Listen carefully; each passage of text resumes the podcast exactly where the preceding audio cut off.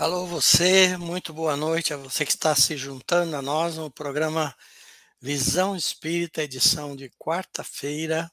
Meu nome é Sérgio Aguiar, estamos aqui com o nosso convidado, Álvaro Augusto Vargas. Seja bem-vindo, Álvaro.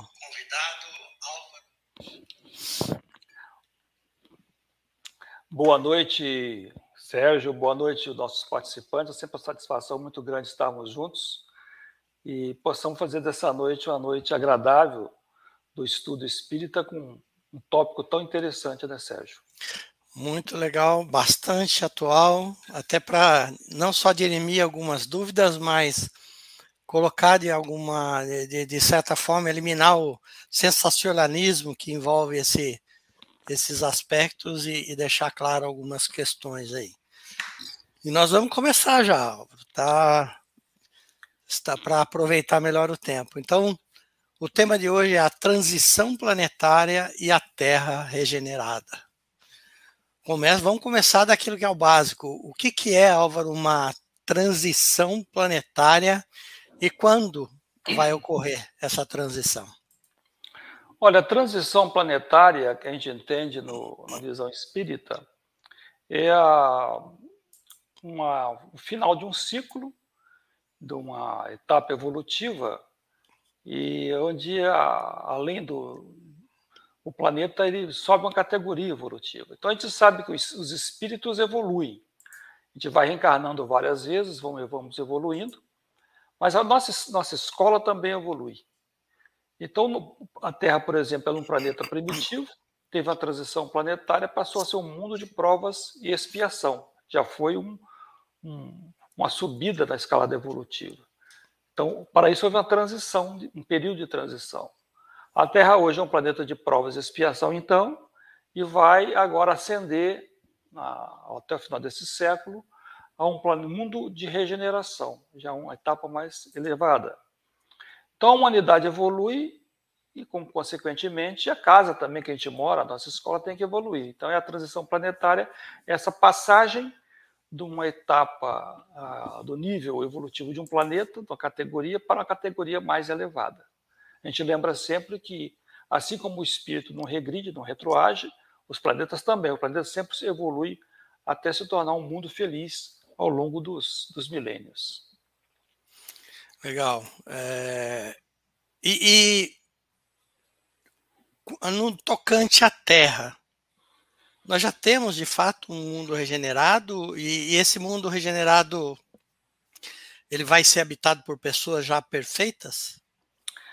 Olha, o, período de transição planetária tem várias uh, obras comentando sobre isso. Quem mais cita isso aí, isso é uma, particularmente o médium Chico Xavier, que ele cita ah, em algumas de suas obras que nós estamos já há vários séculos nesse, adentrando esse período de transição, porque não é estanque, não tem uma data onde isso aqui é um mundo regenerado, um mundo de regeneração ou um mundo de prova e expiação. É uma, uma transição gradativa que vai acontecer. Tem várias obras do Chico, inclusive, dizem que vai levar ainda vários séculos para concluir totalmente esse processo de transição. É, então, nós temos aqui é, a, a, Terra é, no ano 2022, hoje, até o final do século, a gente entende que a Terra estará totalmente já bem avançado no processo de regeneração. E é um, um, um período um pouco difícil para o planeta, essa, essa transição, um pouco complicado, mas está acontecendo e já bem avançado e não mais não está totalmente regenerada ainda. Basta ver como é que está a nossa sociedade, o clima de guerra, o clima de violência. Um planeta de um mundo de regeneração não terá mais essa violência que existe hoje, essa corrupção, essas guerras, essa violência, isso, isso vai deixar de existir. Então, ainda vamos ter algumas décadas até concluir esse processo. É, isso, isso me abre uma segunda pergunta. É, quando você menciona essa questão de guerras, do mal, dessas, é, de, desse, desses espíritos que eventualmente são recalcitrantes no mal, o que, que acontece com esse tipo de espírito? Nós temos na Terra ah, nos dias dos espíritos, através de várias mensagens, a população espiritual da Terra é em torno de 30 bilhões de espíritos, 8 bilhões encarnados, em torno de 22 bilhões na erraticidade no mundo espiritual. É, aqui nós temos a grande concentração de almas em expiação, é, praticamente um terço muito violento dessa humanidade, o outro um terço é um está uma, tá uma melhora gradativa e um terço da outra humanidade, assim, o terceiro 33%, já são mais eletivas a permanecerem reencarnando aqui na Terra. Então, grande parte desses espíritos aqui, eles vão ser transferidos para um mundo mais adequado à sua índole violenta, um planeta primitivo, como a Terra foi no seu início. Né? A gente lembrar a história da civilização, o homem nas cavernas, aquelas primeiras aldeias, descobrindo o fogo, a roda. Então, vamos, esses espíritos mais uh, violentos, eles vão estar num habitat mais propício à sua índole e serão transferidos para esse planeta, vão encontrar uma população indígena que habita esses planetas, eles vão ajudar esses espíritos mais atrasados que nós a evoluírem. Então, da mesma forma que a Terra, há milhares de anos atrás, recebeu exilados de outro planeta, vários planetas vieram para cá nos ajudar. A gente vê que a nossa civilização teve vários impulsos, vários crescimentos. É, particularmente o Antigo Egito, a gente vê, fica fascinado como é que tem essa tecnologia. Babilônia, que se formou né, como nação, com tantas, com tantas questões científicas, tantas descobertas, a própria Babilônia no passado.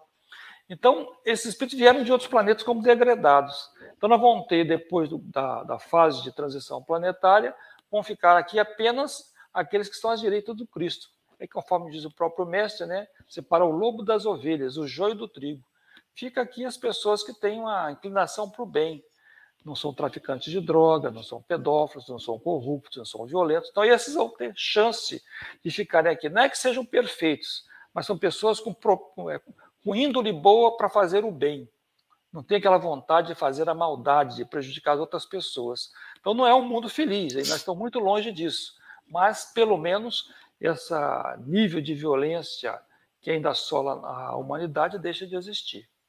Eu, eu costumo de usar o termo no gerúndio, Álvaro. É, ao invés de falar regenerados, eu chamo de regenerandos. É, ser. até para colocar a, a, a, questão, porque às vezes as pessoas confundem, você esclareceu brilhantemente essa questão. É, muitas pessoas acham que precisa estar perfeito para estar tá no mundo de regeneração. Quando é. você define é existe uma inclinação ao mal e existe a inclinação ao bem. Aqueles que estão regenerando ou eletivos à regeneração é aqueles que estão com uma inclinação maior ao bem.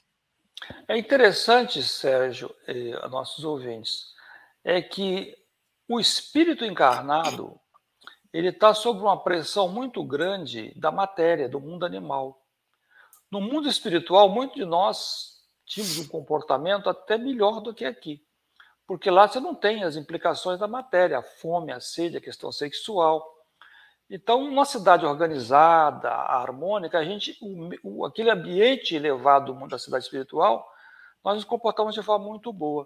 Mas quando nós reencarnamos aqui sob o impacto da, da necessidade biológica, física, né? fome, frio, sexo, a necessidade de, das, das conquistas materiais para sobreviver, aquela, aquela a nossa verdadeira personalidade que estava aquele guardada, ela emerge. Então a gente demonstra quem nós somos realmente. Por isso que a transição planetária sempre é muito difícil. É como se fosse aumentando a temperatura, a pressão, para ver até onde a gente está realmente à direita do Cristo. Então, a, as, as, últimas décadas e as próximas são, não vão atingir o clímax da, das dores, do sofrimento, das dificuldades, e a temperatura mostrando até onde eu consolidei o Cristo no coração. Não é uma é. época é. muito fácil. Álvaro, é, é, alguns, uh, alguns versículos me vêm à mente, por exemplo, a questão da. Você falou separação do joio do trigo, legal a, aquele que fala para a gente não ser morno, é, o outro que fala para que nós é, normalmente alguns versículos falam para não ter essa hesitação, seja ter o vosso dizer sim, sim, não, não, trabalhar muito mais essa questão da, da convicção, mas eh, você, você me deu uma abertura para a gente falar um pouquinho, explorar um pouquinho essa questão do o que está acontecendo com a gente, né, com os seres que habitam a Terra nesse momento de transição, que eu acho que isso vai aguçar, ou deve aguçar muita curiosidade das pessoas, né? Nesse momento específico, a gente está atravessando um período muito difícil. Se a gente olhar a, a volta, a crises econômicas, a, a pandemias sucessivas, eh, algumas catástrofes naturais, eh, constantemente, eh, vemos agora Estados Unidos, Rússia, a invasão da Ucrânia ou não, conflagrações bélicas, ameaças de armas atômicas, a gente pode dizer que isso tudo, esse contexto todo que eu estou colocando, está relacionado com uma transição planetária? Deus nos deu o livre-arbítrio, é, o livre-arbítrio individual e coletivo. É, a, os, as catástrofes que acontecem está dentro da lei de transformação. Kardec explica muito bem sobre isso. Que são as transformações do planeta, né?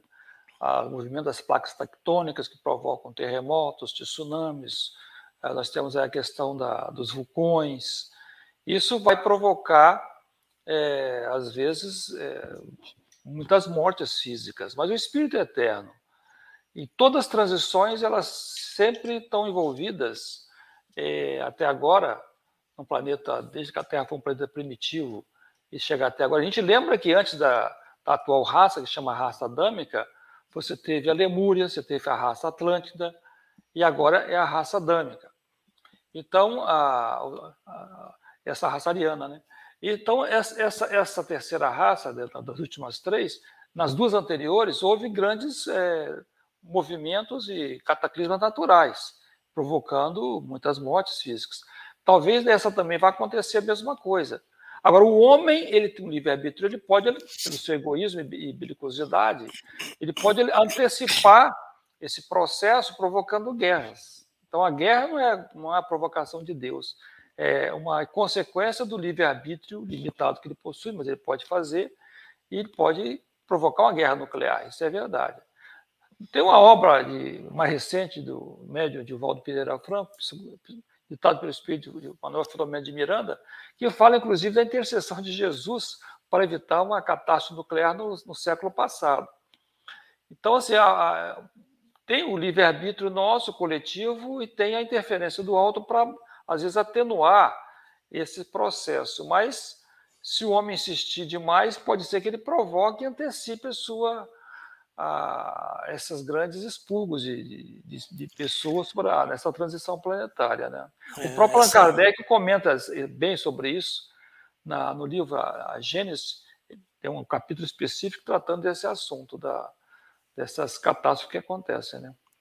É, é, você vê que é até pela tua explicação é, é a batuta do maestro Jesus é, protegendo o homem do próprio homem, né?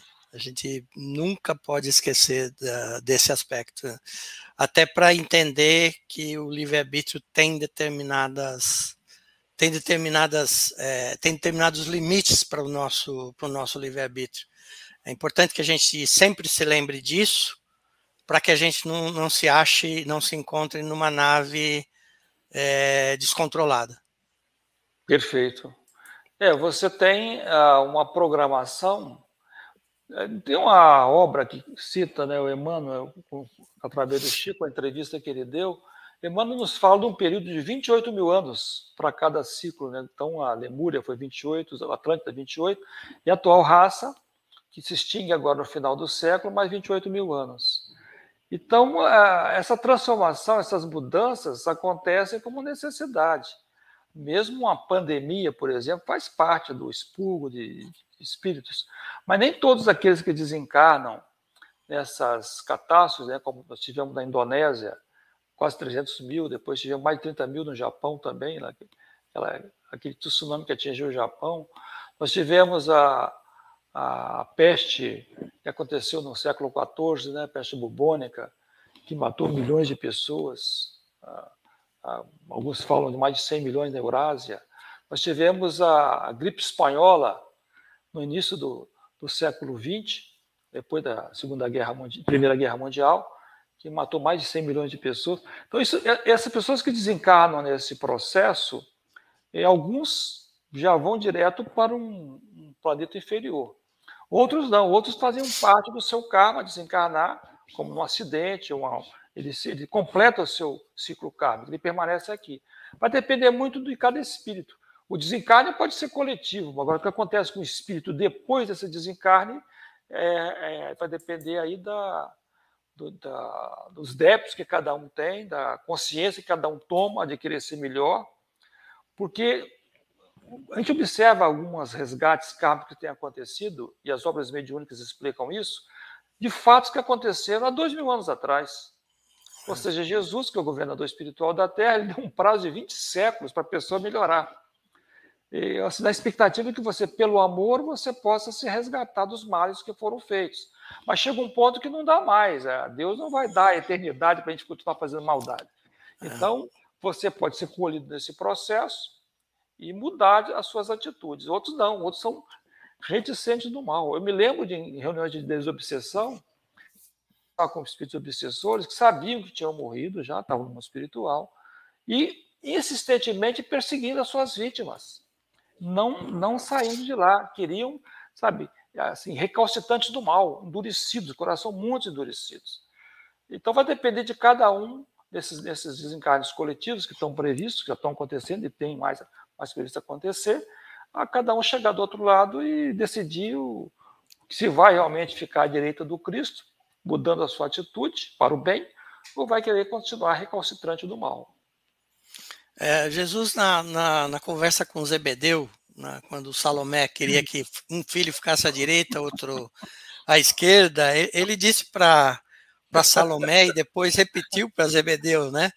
Quem quiser me seguir tem que beber do mesmo cálice. Ele, ele falou exatamente não, o cálice. Eles não estavam preparados, eles não prepararam para esse cálice, não.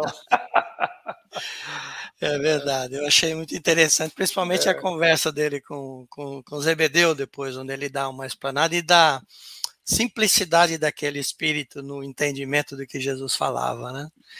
É, Álvaro, é, relembrando para todo mundo que a, a, grande vantagem do nosso programa é que não é uma palestra. Vocês podem participar e eu estou feliz porque já tem uma questão aqui onde a Angélica Mari ela está traduzindo, eu acredito, o sentimento de muitas pessoas. Ela diz o ela pergunta o seguinte: como lidar com o medo de tragédias eminentes e os desdobramentos dessa transição? além de outros sentimentos como o desespero, a tristeza e etc. Uma pergunta muito boa. Angélica, né? Angélica. Angélica, observa o seguinte: nada acontece por acaso. Ninguém volta para o mundo espiritual antes do tempo, a menos que provoque.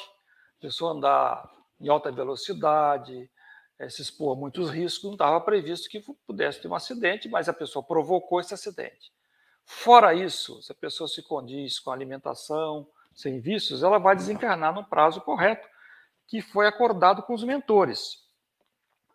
Nos diz aí uma das obras da, de Kardec na Revista Espírita, ditado até pelo Espírito São Luís, ele nos diz que ah, quando chega a nossa hora de morrer biologicamente, voltar para o mundo espiritual, a gente tem como uma intuição para estar naquele local, naquele momento, para desencarnar. Nós somos atraídos para aquele lugar. Não é o mentor espiritual que nos leva para ficar perto do tsunami e morrer, não.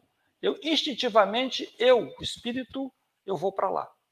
Às vezes a gente vê uma família dispersa que, de repente, resolve fazer uma, uma, uma viagem de avião, todo mundo junto, uma coisa atípica.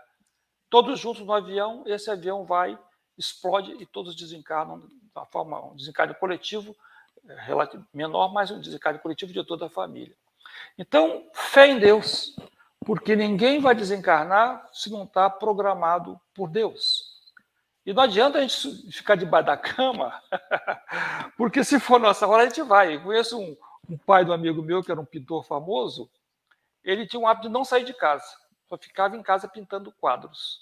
Um dia ele sentado vendo televisão, sentado na poltrona da sua sala, ele tinha um quadro muito grande preso no, na, na parede. Esse quadro soltou bateu na nuca dele, ele televisão, e ele faleceu.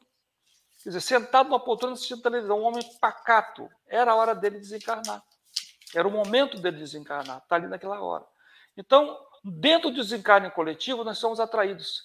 Aquele, aquele ataque terrorista da, das Torres Gêmeas que aconteceu ah, em 11 de setembro, lá na, na em Nova York, quase 3 mil, 3 mil pessoas desencarnaram de uma forma violenta. Foi um desencarne coletivo. Eles foram reunidos ali para o desencarne coletivo.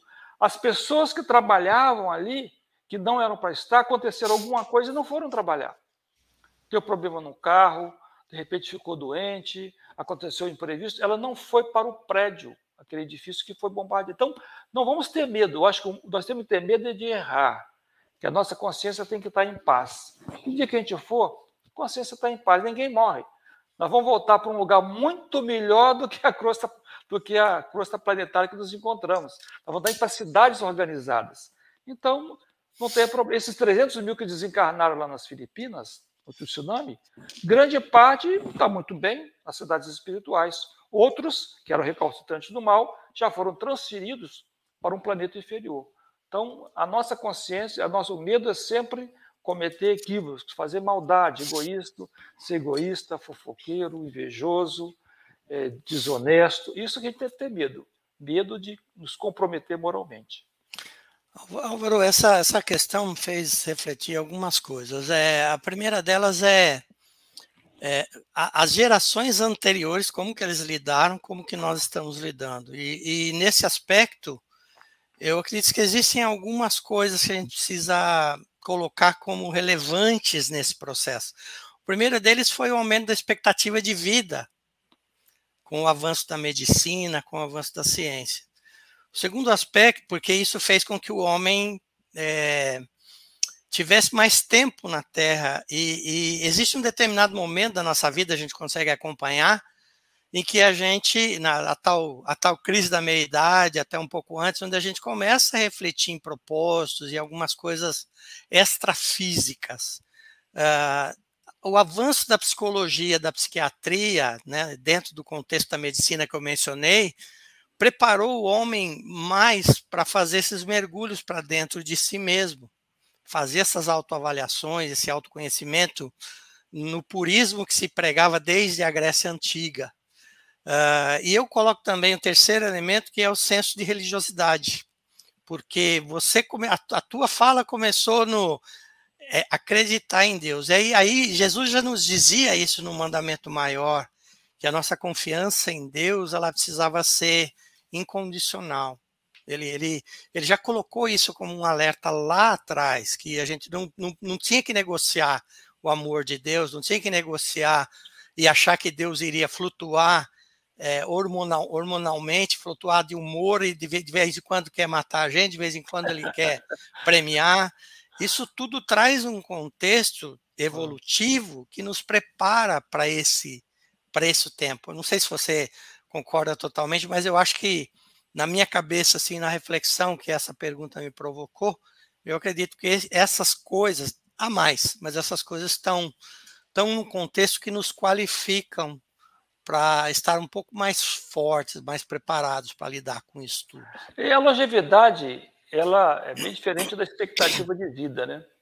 Porque se pegar na época antiga as guerras, a expectativa de vida era muito curta, porque viviam guerras uma atrás da outra. Então a, população era dizimada. Né?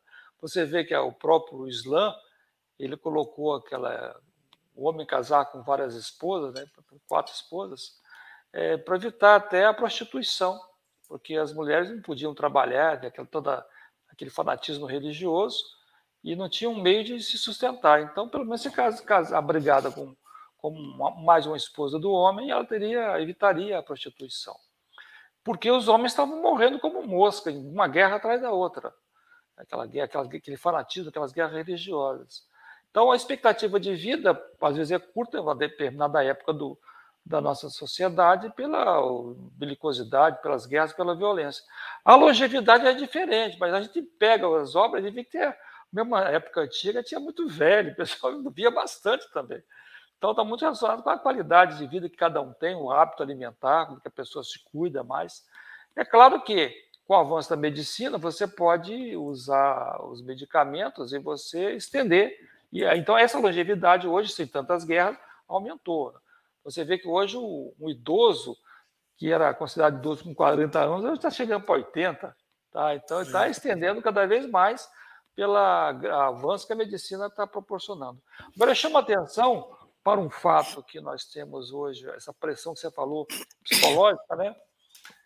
Ele está muito relacionado porque Jesus ele determinou uma, uma, quase um confinamento nas regiões trevosas do interior da terra, nas regiões umbralinas, de milhões de espíritos que estavam muito empedernidos, que atrapalhavam o desenvolvimento da sociedade. E, isso proibiu de reencarnar na, na, na Terra por quase mil anos. Isso está inclusive no Apocalipse, né, de João, fala da, em outras palavras, mas fala dessa forma mesmo. E já da partir de 1940, por ali, no meado do, antes do meado do século passado, eles começaram a reencarnar em massa, como a última oportunidade de se regenerarem. Olha, você muda de comportamento, aproveita que a Terra evoluiu mais nas leis, na moral, na ética, e talvez esse meio mais evoluído possa influenciá-los para você se modificar. Por outro lado, também, essa maldade inata de vocês, a violência, vai ser uma pressão maior, essa transição planetária, para o homem se revelar. Então, agora você tem essa, essa pressão da, da violência, da desonestidade, é, muito forte da, da sexolatria em nossa sociedade. Então, aquele que não tiver consolidado na, nos princípios cristãos, nos princípios evangélicos, ou morais e éticos em outras filosofias religiosas, ele vai ser arrastado por essa pressão muito grande. Então, a gente dizia assim, a prova final, a etapa final na, na, na transição planetária é essa pressão. Isso tem uma, um impacto muito grande no aspecto psicológico que você vê aumentando o número de, de, de casos de depressão no mundo, considerada hoje o mal do século, a depressão. É o homem cultivando muitos valores materiais, ele não aceita, ele não tem resignação, não tem fé em Deus, ele não aceita as dificuldades que está passando. Você vê aumentando os casos de autista, que é a negação da, da reencarnação. Então, isso tem, isso está acontecendo muito na nossa sociedade.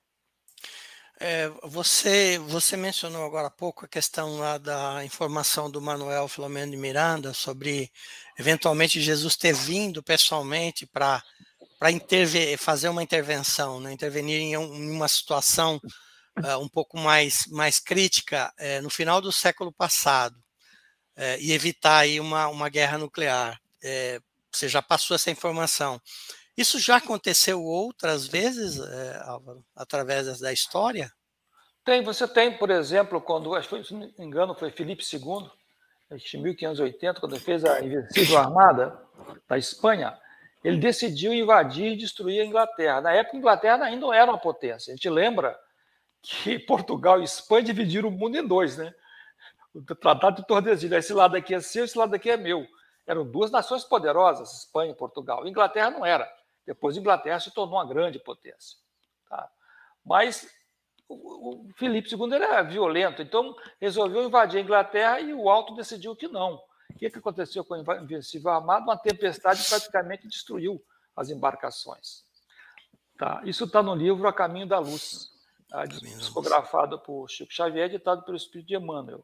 Uma outra obra, Brasil, Coração do Mundo, Pátria do Evangelho, também psicografada por Chico, ditado pelo Espírito de Humberto de Campos.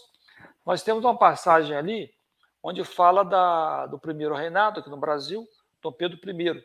Quando Pedro I resolve ficar no Brasil e desafiar a corte portuguesa, que tinha mandado ele voltar, o, o exército português estava posicionado nos morros de Niterói, ali em cima do, ali, perdão, no Rio de Janeiro, ali nos morros do Rio de Janeiro, e os canhões apontados para destruir a cidade e porque a, a, o, lá o comandante em chefe tinha recebido a ordem de levar Dom Pedro I, nem que fosse amarrado para Portugal. Não queria que Dom Pedro I ficasse aqui. Aí, quando estava tudo preparado para destruir a cidade, Espírito Emmanuel, que é o guia espiritual do Brasil, um anjo de luz, um espírito elevadíssimo, que recebeu a missão de governar o Brasil junto com Jesus, ele vai e se aproxima e consegue abrandar a violência desse comandante. Espiritualmente o convence a não fazer isso, esse ato bárbaro. E, inexplicavelmente, ele simplesmente recua suas tropas, se afasta, vai, vai para Niterói e depois vai, vão nos navios voltam para Portugal sem cumprir a ordem. Então, a, a, o nosso livre-arbítrio ele vai até certo ponto. Quando o algo diz que não vai acontecer, ele interfere.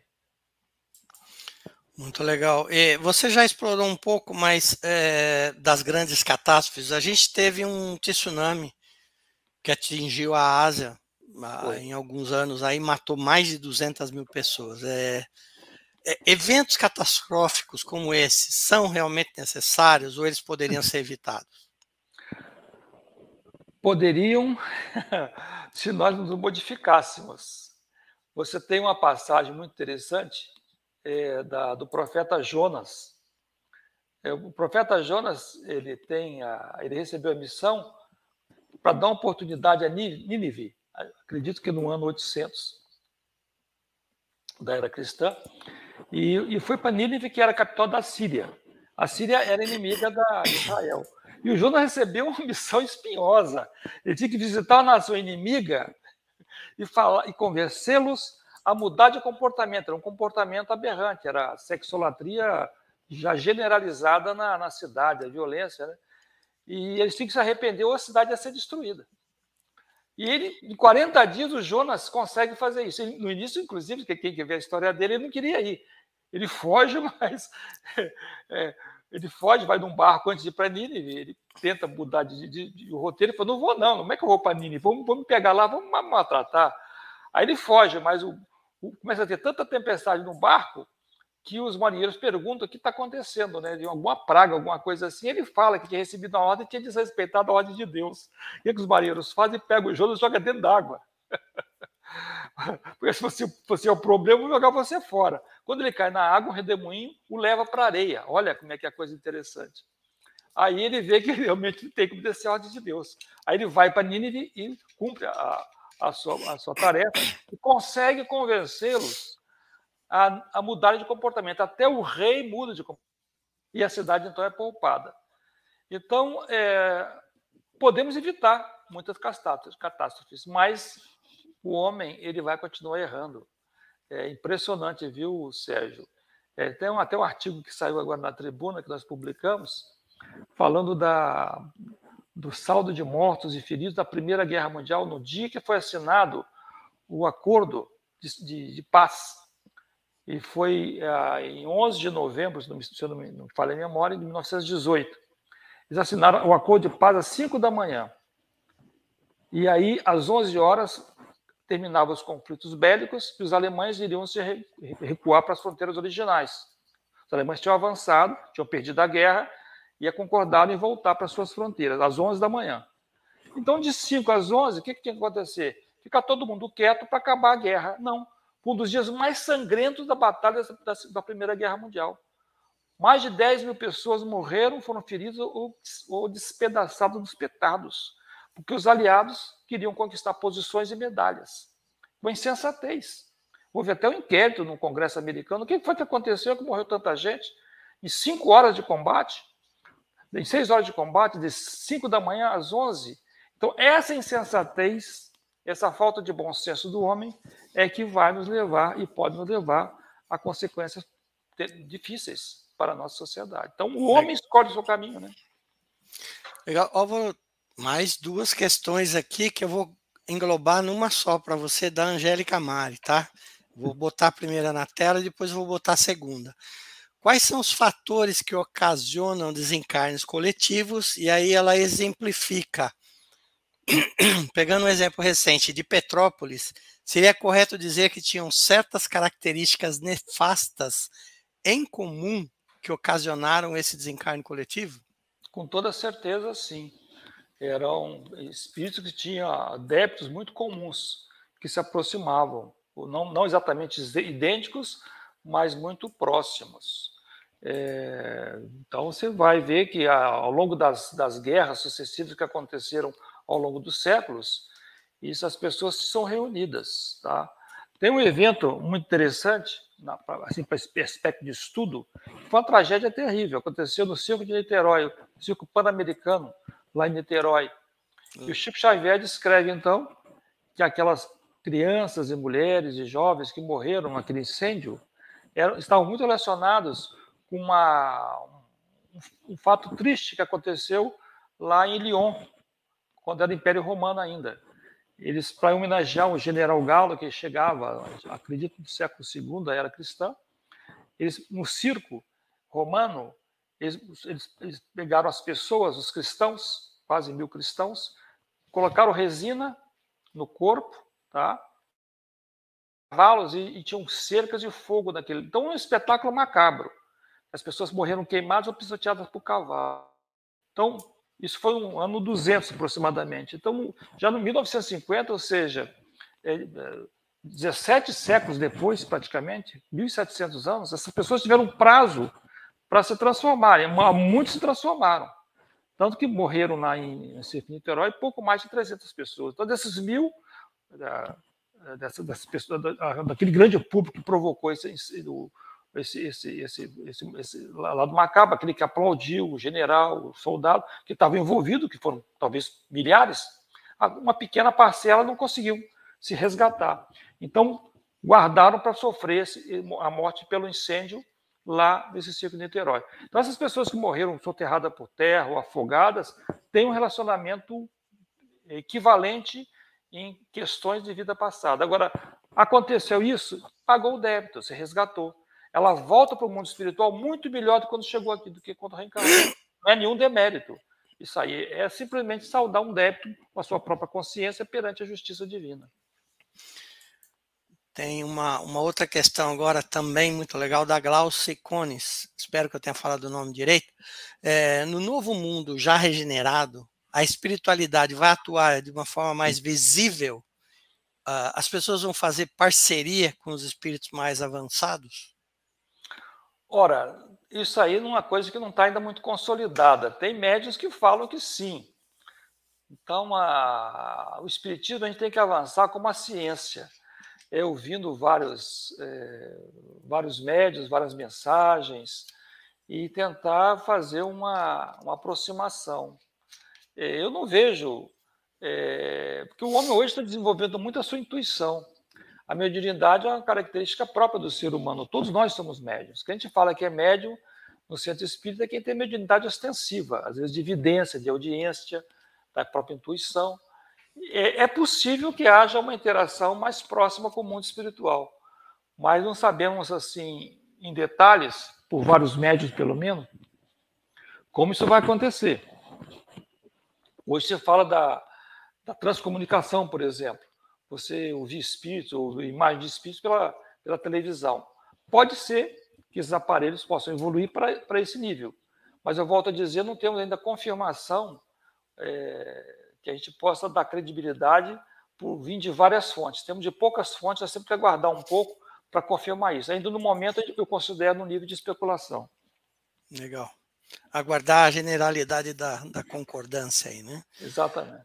É, a, a Angélica está sendo porta-voz aqui de uma pergunta do Valmir. É, com relação ao histórico, né, a história do homem. A passagem do velho homem no estudo da reforma íntima é uma das fases de transição que nos é apresentada para a continuidade do planeta? A continuidade do planeta é, diz respeito à nossa transformação moral, é a questão mais espiritual, interior, para você permanecer aqui na Terra reencarnando. Vamos lembrar as palavras de Jesus: os mansos e pacíficos herdarão a terra. Mansuetude não significa covardia. Jesus nunca foi covarde. A gente lembra daquele episódio quando ele esbofeteado por um soldado, ou na verdade não era um soldado, não era um centurião romano eram aqueles servos da, dos, dos, dos, fariseus, covardes, que queriam se aproveitar de Jesus. Um deles bofeteou o mestre. Jesus não se acovardou. Jesus voltou para ele: Por que me bates? Se errei, me aponta meu o meu erro. E se eu não errei, por que me bates? Desarmou a pessoa. Então, a gente mostrava Jesus, que é todo pacífico, de paz, mas não covarde. Então, os brandos e humildes herdarão a terra serão aqueles que irão permanecer reencarnando aqui nesse planeta. Agora, assim como a nossa complexão humana, o nosso corpo físico vai mudando pelos hábitos alimentares, pelo nosso estilo de vida, então o nosso corpo físico ainda está num processo de evolução, provavelmente nosso corpo físico será mais adequado para a nova sociedade. Por exemplo, alimentação. A nossa alimentação ainda é muito equivocada. Comeu aqueles hambúrgueres grandes, né? comeu shake. Isso vai vamos passar a ter uma comida mais saudável, a próprio nível de consciência. A gente vai despertando para uma alimentação mais, mais, mais balanceada, mais equilibrada, mais condizente com a, uma, uma etapa nova da sociedade. Agora, esse é um processo gradativo. A evolução não dá saltos, ela é gradativa. Muito bom. É, é, em suma, assim, quanto, mais, quanto menos o homem está ligado à matéria, e, e, por consequente, quanto mais espiritualizado ele está, mais ele ajuda nessa sintonia. Então, não, não, eh, talvez seja uma coisa bem leve, bem suave, né? Com a evolução do próprio homem, ele passe a receber mais orientações uh, de uma forma mais, menos com menos intervenção. É, Álvaro, falando um pouco das, de responsabilidades sobre pessoas que ainda estão recalcitrantes no mal, né? Então a gente viu, viu aí uh, no jogo político que aconteceu na, durante a pandemia, teve toda uma exploração por, por, pelo, por todos os lados, uh, e isso aumentou o número de fatalidade. É, esses que desencarnaram estavam no, no, nesse grupo? Era um grupo escolhido para retornar à pátria espiritual? Com toda certeza. Ninguém regressa antes do tempo, a menos que provoque isso. Então, iria desencarnar de qualquer maneira. Então, não deve haver revolta da, dos parentes, das pessoas que amam. Olha, era o prazo de voltar. Iria voltar. Entendeu? Do, ou de uma gripe comum, ou de uma outra enfermidade, mas iria desencarnar. Era o prazo que deu, venceu o prazo, a hora de voltar, voltou. Agora, quem provocou isso aí, esse que provocou é, o, esse desencarne coletivo, esse é responsável. Tá? Então, esse, ah, aqueles políticos que desviaram recursos, que se aproveitaram da, da, do pânico coletivo, então, quem ouve, quem fez coisa errada, e a pessoa sabe quando está errado, né? Consciência de cada um. Tem uns que erram por ignorância. Não tinha maldade. Ele tomou decisões equivocadas porque não sabia. Ele não tinha interesse em fazer o mal. Agora, tem outros que fizeram mal de forma calculada, né? interesses de, de ter vantagens financeiras. Aí, isso aí, esse está muito complicado, porque se pessoas morreram por causa dele, ele é um assassino, né? Isso é um complicado. Jesus, de certa forma, fez um alerta quando ele disse: esse é um planeta de escândalos, mas ai de quem cometê-los, né? Perfeitamente, Jesus falou muito bem, está explicado. Bom, você já falou algumas vezes sobre essa responsabilidade de, de juízes políticos que fazem leis, que colocam interpretações leoninas, né, jurídicas de forma leonina, buscando benefício próprio ou até um benefício ideológico. E isso, de certa forma, prejudicou ou prejudica a sociedade. É, no pressuposto de que pode até ser legal, eles transformam em algo legal, mas é imoral. Quer dizer, é legal e imoral ao mesmo tempo? É, isso na, na visão humana. Na justiça divina não existe isso. É, se é imoral, ele é ilegal. A justiça divina sempre coloca a moralidade em primeiro lugar. E diz então, já, já não, nos Dez Mandamentos, porque se nós somos, se nós prejudicamos alguém, nós somos responsáveis por essa pessoa. Tá? É, essa maldade que eu faço com uma pessoa, com vários indivíduos, eu sou responsável por isso. Não importa o artifício que eu utilizei, posso utilizar a força. Você pega, por exemplo, um, um dominador que, pela força, se implanta um sistema, uma ditadura, e ele explora o povo, ele está usando a força para fazer isso. Ele pode usar também a caneta, a astúcia, para subtrair recursos ilegais e prejudicar pessoas. Não importa se usou a pena, a caneta ou se usou a bala. O, esse é o meio, é indiferente. A maldade praticada, ele semeou o mal. E aí a lei de causa e efeito vai colhê-lo ele passa a ser responsável pela, e, e pelas consequências do seu gesto. Então nós temos que ter muito cuidado. O homem que comete esses equívocos, achando que é imoral, mas é legal, é um cego caminhando para o abismo. não se justifica e ele vai ter que responder ah, perante a, a justiça divina os seus atos. É, é, porque, na verdade, a consciência trabalha com a lei divina, não com a lei civil. Né? É importante a gente perceber isso, porque mesmo que a gente tente se enganar, e aquele que faz a lei cria para dar uma legalidade para alguma coisa que é imoral, é, a consciência trabalha com a, com a justiça divina e não com a justiça terrena. É importante a gente é, lembrar disso. A Angélica está transmitindo. A Angélica, normalmente eu lembro que o pessoal está em grupo, tá, Álvaro? Eles, eles pegam o grupo e se reúnem para ver o nosso programa. Então, tem mais uma questão aqui interessante. Ela diz assim: às vezes a gente escuta que esses espíritos estão desencarnando em grandes números porque foram eximidos de viver o apocalipse que está por vir. Qual é a tua leitura sobre isso? Eximidos de viver, olha, se poderia morrer de uma forma mais branda, né? Dormir na cama direitinho. e dormir é. acordar era uma boa, né? É, dormir e acordar do outro lado. Não, não, não, Para mim não faz muito sentido dizer que desencarnou numa pandemia porque é, para ser eximido. Não. O nosso passado ele tem muitas máculas, sabe? Não, mesmo os apóstolos, aqueles seguidores de Jesus, eles tinham também o seu karma. Eles não eram espíritos puros, como puro só Jesus. É, então, esses todos sofreram aquelas, aquelas dores, aqueles sofrimentos, mas estava relacionado com o próprio karma de existências passadas. Eram espíritos iluminados, evoluidíssimos, mas tinha lá na sua retaguarda os seus erros, porque nós temos débitos congelados. Deus nos dá a condição de, ao longo dos séculos ou milênios, nós saudarmos nossos débitos. Ele quer que nós possamos fazer pelo amor dissolver a maldade do passado, de mil, dois, três mil anos atrás. Então, o desencarne, dessa forma, ele vai estar relacionado sempre com o karma pretérito. Tá? Quando não, ele vai dormir e vai acordar do outro lado. Né? É. Ele não precisa pegar um vírus do coronavírus ou, ou uma gripe espanhola para desencarnar. Ah, um, um, espírito que a gente respeita muito, né? o Cabachute, né? ele morreu da gripe espanhola. É, mas a, é mas ele, um espírito iluminadíssimo, Baixoto, né? E, no entanto, toda certeza, não foi para exibir de alguma coisa, não. Ele estava, é o karma mesmo. Agora, tanto que ele é tão evoluído que ele voltou para o mundo espiritual e construiu um hospital, pediu a Jesus para construir um hospital é, no, na zona umbralina para receber todos aqueles que ele conhecia, primeiro os que ele conhecia, que eram cristãos de várias seitas religiosas, mas conhecendo o cristianismo, não seguiam.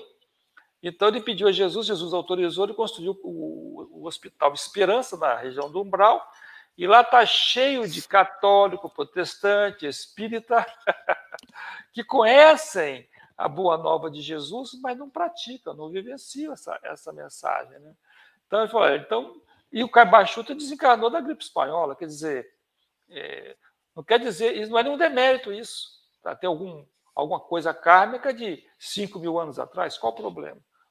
Ele transformou, a, a, a, quer dizer, ele conseguiu se resgatar um pouco mais do seu karma.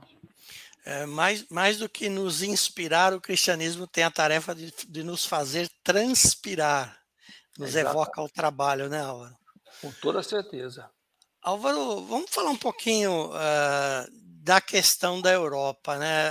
Às vezes você fala também de karma coletivo, é, e existem algumas mensagens que falam literalmente sobre a destruição da Europa devido a esse karma. É, o que, que, o que, que causou esse karma e o que, que você acha? Essa destruição pode realmente acontecer?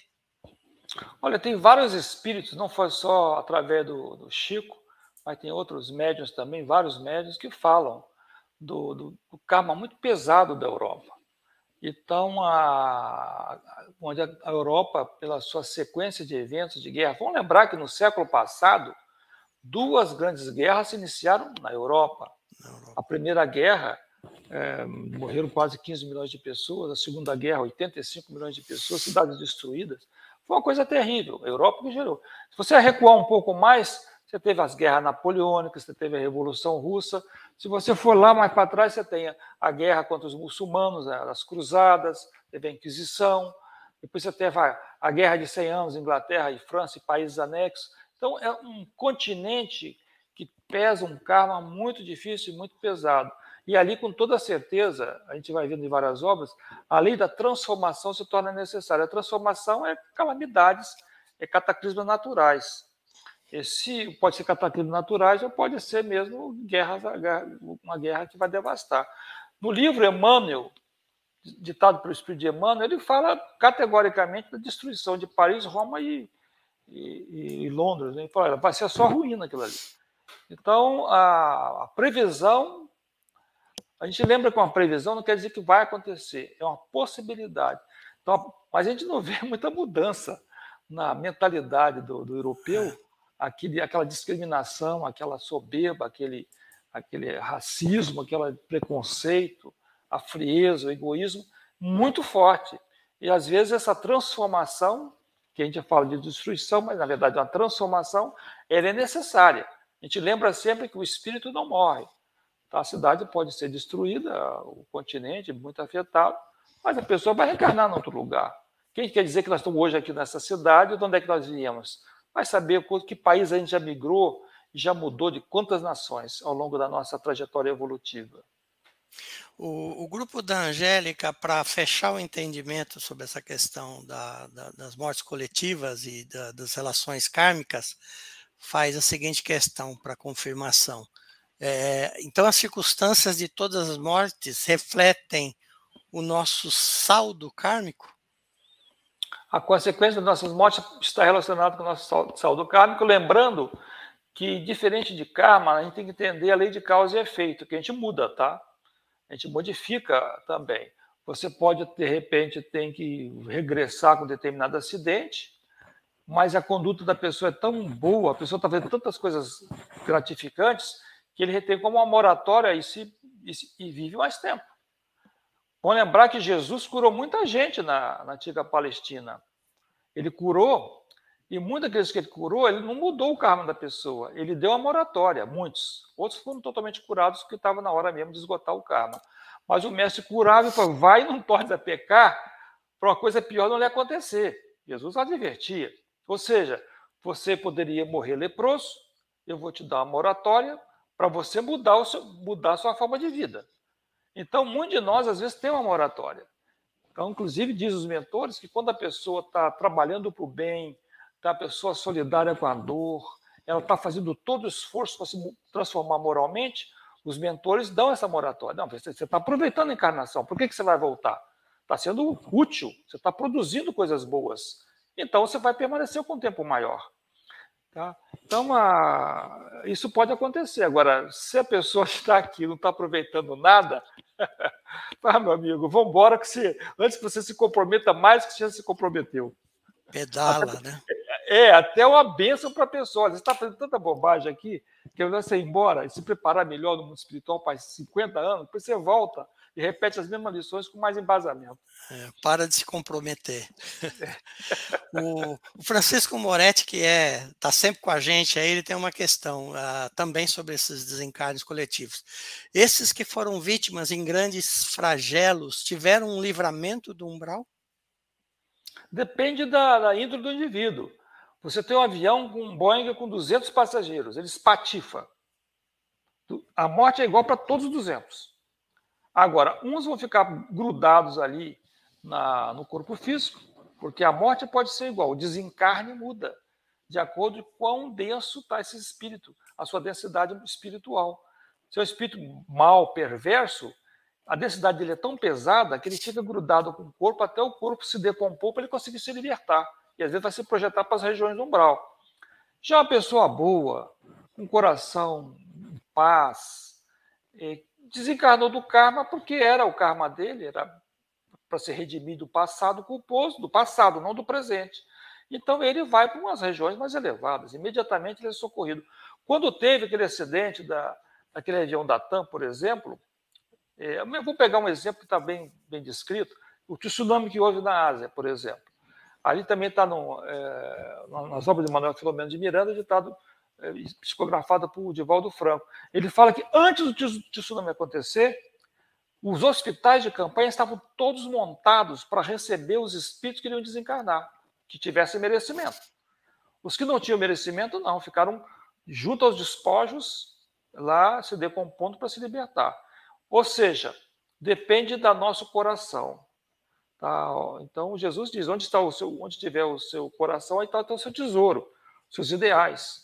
Então, se meus ideais são nobres, são elevados, eu vou estar é, mais liberto da matéria. Acontece a morte física, eu já automaticamente eu me desligo do despojo, do cadáver, saio. Mas se a pessoa está muito presa às coisas materiais, pela violência, maldade e vício, ela vai ficar ali um bom tempo. Eu, eu costumo dizer, Álvaro, com relação ao umbral, principalmente um umbral mais denso, é, é uma zona de expurgo. O indivíduo vai ficar ali enquanto ele precisa se livrar de, de pensamentos e sentimentos deletérios. E a partir do momento que ele solta essa carga, ele, ele se capacita a, a migrar.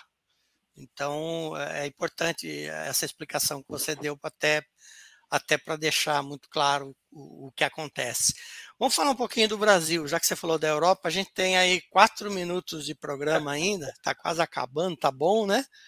É, o, o de Campos, no livro Brasil, Coração do Mundo, Pátria do Evangelho, ele, ele descortina um futuro promissor para a nossa nação. Só que a gente vê no Brasil constantemente corrupção, esses jogos políticos é, causando aí grandes flagelos, inclusive entre nós. Né? É, o Brasil ainda sofre muito da mesma forma que a Europa. Como é que você faria uma relação dessa, dessas duas nos, diz, nos diz Bezerra de Menezes, através do Divaldo Franco, o Brasil não tem karma coletivo. O único karma coletivo que o Brasil tinha era com o Paraguai, devido à guerra que aconteceu. Nós fizemos muita coisa errada, o Brasil era como nação. E aí, com a construção de Itaipu, nós saudamos nosso, nosso débito kármico. Então, hoje o Brasil não tem, a nação brasileira não tem débito kármico. Alguém pode falar da escravatura. A escravatura é um débito, débito kármico de Portugal. Tá? Então, a nação brasileira ela tá, é, é, o país mais espiritualizado do mundo, tá? nas palavras de Humberto de Campos e, e André Luiz, é o país mais. Mas ah, essa luz que emana da própria nação também atrai muita, muito besouro, muito inseto, muito espírito atrasado, que justamente a quem muito foi dado, muito será cobrado. Então, Jesus permitiu a reencarnação de espíritos tenebrosos aqui no Brasil, para aprenderem conosco. Mas já estão recebendo tanto, tem um Chico, um Divaldo, um Haroldo, tantos, tantos líderes espirituais com tantas mensagens lindas e maravilhosas. Então vamos colocar também um pouco de, de sombra também aqui para compensar essa luz. Então é um contraste. Mas o Brasil um país de contraste no aspecto espiritual moral, justamente para nós é, decidirmos na nossa, nossa linha de ação. Quem reencarna no Brasil sabia de antemão que estava fazendo um, um, curso avançado de espiritualismo. Ciência e tecnologia, você vai para a Alemanha ou para os Estados Unidos. Aqui não, aqui é, verdade, um, uma chance espetacular de evoluir no aspecto espiritual, de esclarecimento espiritual. Então, mas ah, não tem facilidade. Os, os, hebreus tiveram facilidade com 300 anos de servidão lá no, no Egito, 300 anos, depois mais 40 anos no deserto. E quantas dificuldades tiveram? Quantas conquistas teve da Judéia, os hebreus, depois os romanos, antes tiveram os babilônios. Quer dizer, então sofreram muito até chegar Jesus levar a mensagem de paz e de amor. Então, assim também, o Brasil não pode esperar muita facilidade. Né? Jesus espera de nós, como ah, habitantes do, da, da, terra de Santa Cruz, que possamos cumprir nossa, nossa missão, ou seja, vivenciar o seu evangelho, independente das circunstâncias e dos desafios que estão sobre nós.